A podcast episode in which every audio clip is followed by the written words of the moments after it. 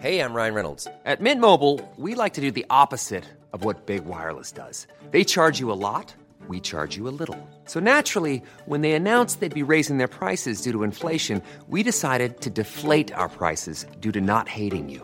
That's right. We're cutting the price of Mint Unlimited from $30 a month to just $15 a month. Give it a try at mintmobile.com slash switch. $45 upfront for three months plus taxes and fees. Promo rate for new customers for limited time. Unlimited more than 40 gigabytes per month. Slows. Full terms at mintmobile.com. Diana, pues justamente tengo en la línea telefónica a Mike Vigil, con quien tú conversaste también. Si quieres permanecer en la línea y eh, si tenemos alguna duda, si tienes alguna duda, puedes intervenir. Eh, lo tengo en la línea telefónica. Es exdirector de Operaciones Internacionales de la Agencia Antidrogas de los Estados Unidos, que es la DEA por sus siglas en inglés. Bueno, eh, sí, exactamente. Mike, ¿qué tal? Buenos días. Buenos días. Mike, pues hemos, hemos leído algunas entrevistas que has dado, algunos comentarios que has hecho al respecto. Eh, ¿qué, es lo que, ¿Qué es lo que demuestra esto, Mike? Porque eh, pues hoy otra vez el presidente volvió a insistir en que pues hay una gran decepción eh, en la investigación de la DEA, que cómo, que cómo puede pues prácticamente inventarse, ¿no? Una cosa así, Mike. ¿Qué podrías decir al respecto? Mira, el señor presidente López Obrador está totalmente equivocado. Nosotros no inventamos pruebas. Y esto de lo que dijo en una conferencia de prensa que nosotros inventamos o fabricamos la evidencia, eso es una locura. Nosotros no inventamos ninguna evidencia porque nosotros ah, no vamos a arriesgar nuestra carrera para inventar o fabricar evidencia. Y es, lo- la- las evidencias contra del general Cienfuegos son fuertes y así dijo el fiscal antes de que le quitaran los cargos en Nueva York y lo regresaran a México. Y se me hace curioso porque el señor presidente López Obrador, cuando fue detenido el general Cienfuegos, eh, dijo que, que en realidad eh, era culpable y que no iban a permitir corrupción.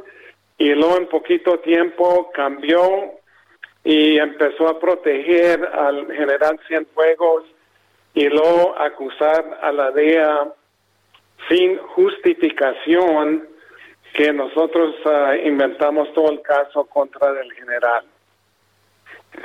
Y esto, para mí, ah, está dañando ah, más el crisis entre los Estados Unidos y México, haciendo acusaciones falsas y son acusaciones que vienen de, de un mandatario de Estado. Entonces, ¿qué va a pensar las fuerzas de seguridad mexicanas? Que él tiene la razón y entonces eso va a dañar mucho más las relaciones y la colaboración entre los Estados Unidos y México. Mike, que eh, pues esta relación en materia de seguridad está en su peor momento desde los ochentas. ¿Coincides? Sí, yo creo que son las peores relaciones que han existido desde el secuestro y la muerte de Kiki Camarena, Camarena. en 1985. Y yo jamás, te tengo que decir esto, yo jamás he visto lo que ha sucedido en, en los últimos meses de el regreso del general Cienfuegos, que le quitaron los cargos aquí en los Estados Unidos. Eso nunca había visto. Y luego México dijo, pues vamos a investigar el, el, al, al general Cienfuegos. Ni tan siquiera hicieron el intento, porque como después de dos meses dijo la Fiscalía General de la República que no había pruebas, que no había evidencia. Que no hay un solo dato. Tú ya, tú, como todos, pues tuviste oportunidad de ver estas 750 páginas y al parecer no hay datos fuertes que involucren a Cienfuegos, Mike. Bueno, no sé, cuán, no, no, ha, no ha revisado todas las páginas, pero te digo una cosa, que yo estoy seguro que no mandaron toda la evidencia, todo- todos los archivos, porque ya sa- sabemos bien que mucha de esa información se va filtrando como sucedió.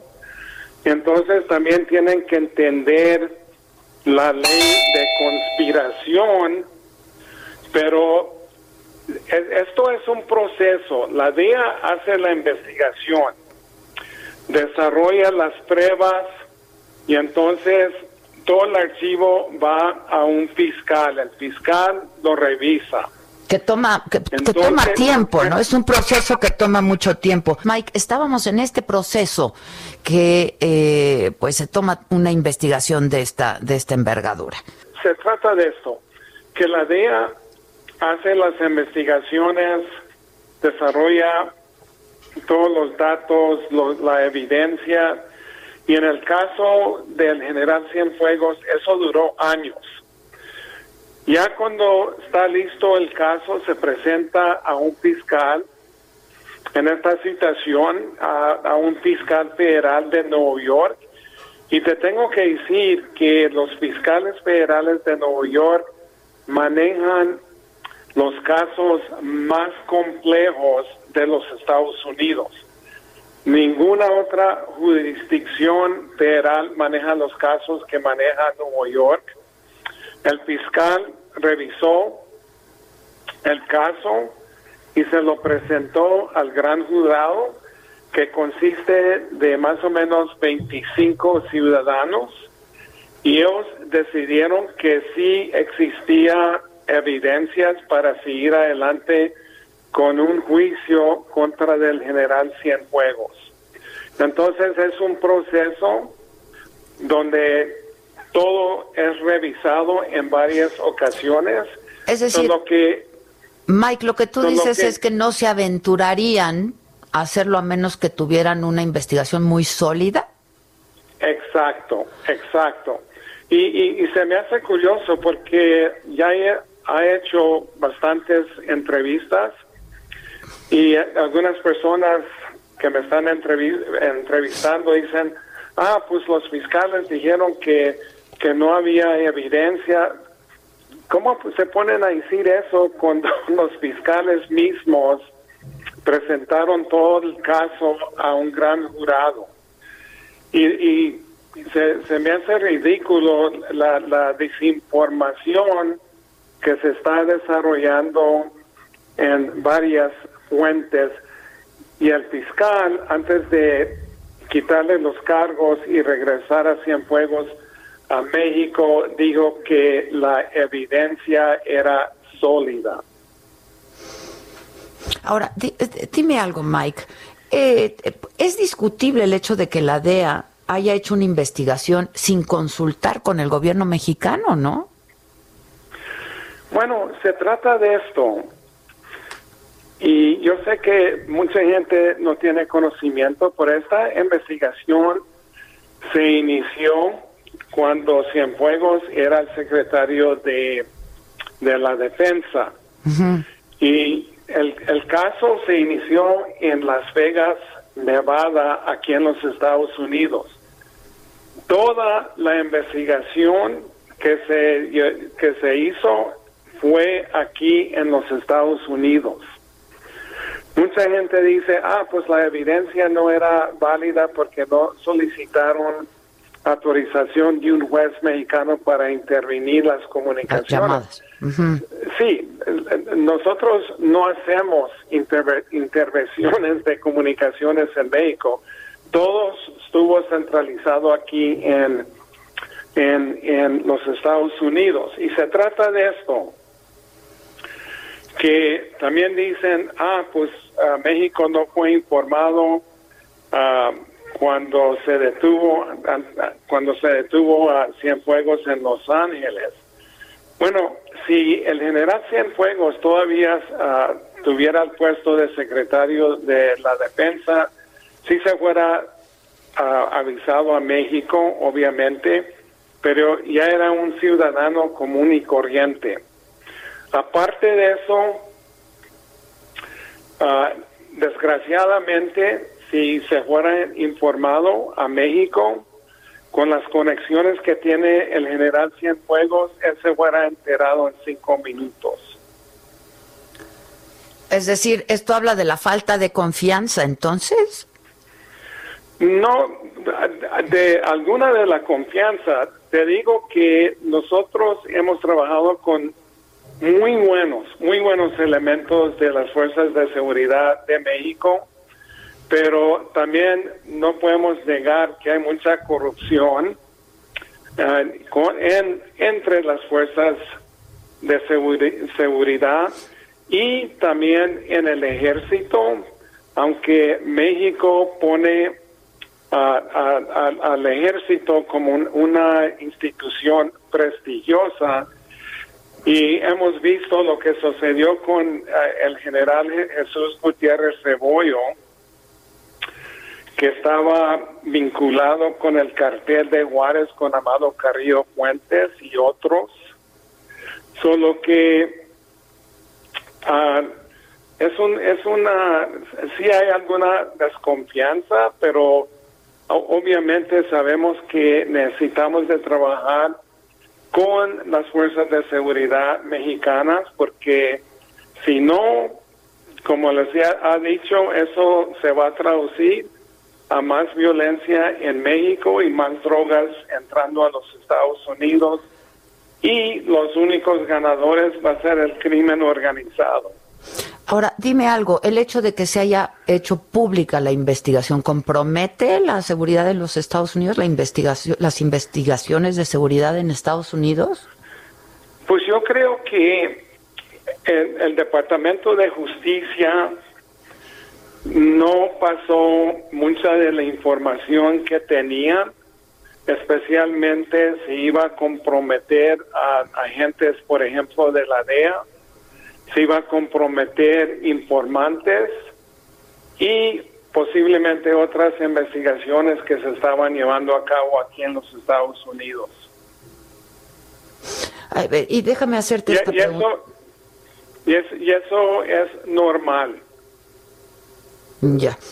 déjame preguntarte esto. Justo el día en el que se anuncia que no hay eh, elementos, ¿no? En contra del general Cienfuegos también se publica en el diario oficial de la Federación.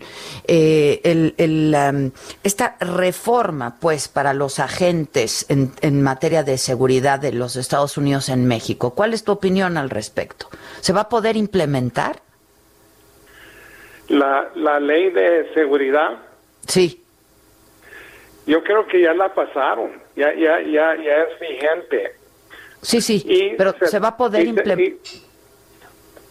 Bueno, ah, pues ya, ya, ya está implementada, pero se trata de esto, que bajo de esa ley dice que la DEA y otras agencias de los Estados Unidos tienen que compartir toda la información desarrollada en la República Mexicana. Y eso, y eso, es y eso es problemático porque algunas veces ah, se desarrolla información sensible que puede comprometer otra vez agentes, informantes y otra información que no podemos ah, dejar filtrar a manos de los delincuentes.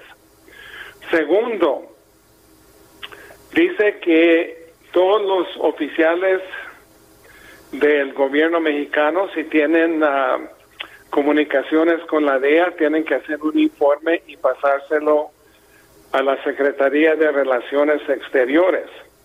Entonces, muchas veces durante el día hay comunicaciones. ¿Y quién va a querer contestar las llamadas de la DEA si tienen que hacer un informe por cada comunicación? Entonces, eso va a dañar mucho la información táctica que pasamos a México. Por ejemplo, si tenemos información que una avioneta viene de Colombia y va a aterrizar al sur de la República y nadie contesta nuestras llamadas, ese caso se va a echar a, perder. Aparte de eso, la Secretaría de Relaciones Exteriores no ha dicho nada de cómo van a proteger esa información mm. que se pasa de los oficiales mexicanos a la Secretaría y entonces también eso es problemático. La tercera cosa es que le quitaron la inmunidad diplomática a la DEA y a las otras agencias y eso es muy difícil para operar en un ambiente violento con toda la violencia que, que genera los carteles mexicanos. Entonces, lo que hizo México, que ellos se dañaron más que nadie, más que los Estados Unidos, porque la DEA ha estado atrás de la mayor parte de los éxitos contra el narcotráfico y ahora ah, lo ha hecho mucho más difícil para que nosotros podamos apoyar y que pueda aprovechar a México sobre de, nuestros esfuerzos. Pues va a haber ahora con la nueva administración, ¿no? Porque también eh, pues se habla de que hubo un, descontrol en muchos temas de la agenda interna en los Estados Unidos en la administración de Trump. Sí, se trata de esto, que que el presidente Trump, y te lo voy a decir así francamente, era un presidente corrupto y un presidente racista. Yo soy mexicano 100% y para mí fue un insulto cuando decía que los mexicanos eran ah, violadores, que eran asesinos, que eran ladrones, y luego quería construir el muro ese que era un muro de basado en racismo. Pero el general Trump, uh, señorita, uh, no le importaba tanto esto de, de las drogas ilícitas.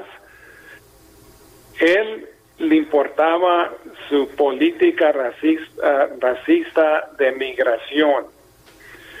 Y entonces él convenció al López Obrador de desviar elementos de, de las fuerzas de seguridad para, parar las caravanas, para parar los migrantes que venían de Guatemala, El Salvador, Honduras, de México.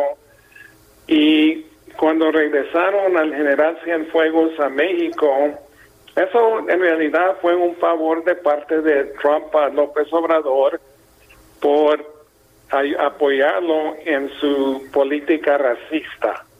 Eh, pues ahí está, ahí está tu, tu, declaración. Mike, vamos a ver qué es lo que ocurre en los próximos días sobre este asunto y otra vez sobre la relación en materia de seguridad entre México y Estados Unidos con la nueva administración de Joe Biden. Te agradezco mucho, Mike. Pues uh, es un placer y que pase un buen día. Igualmente, Mike Vigil. Hasta, luego, señorita. Hasta luego.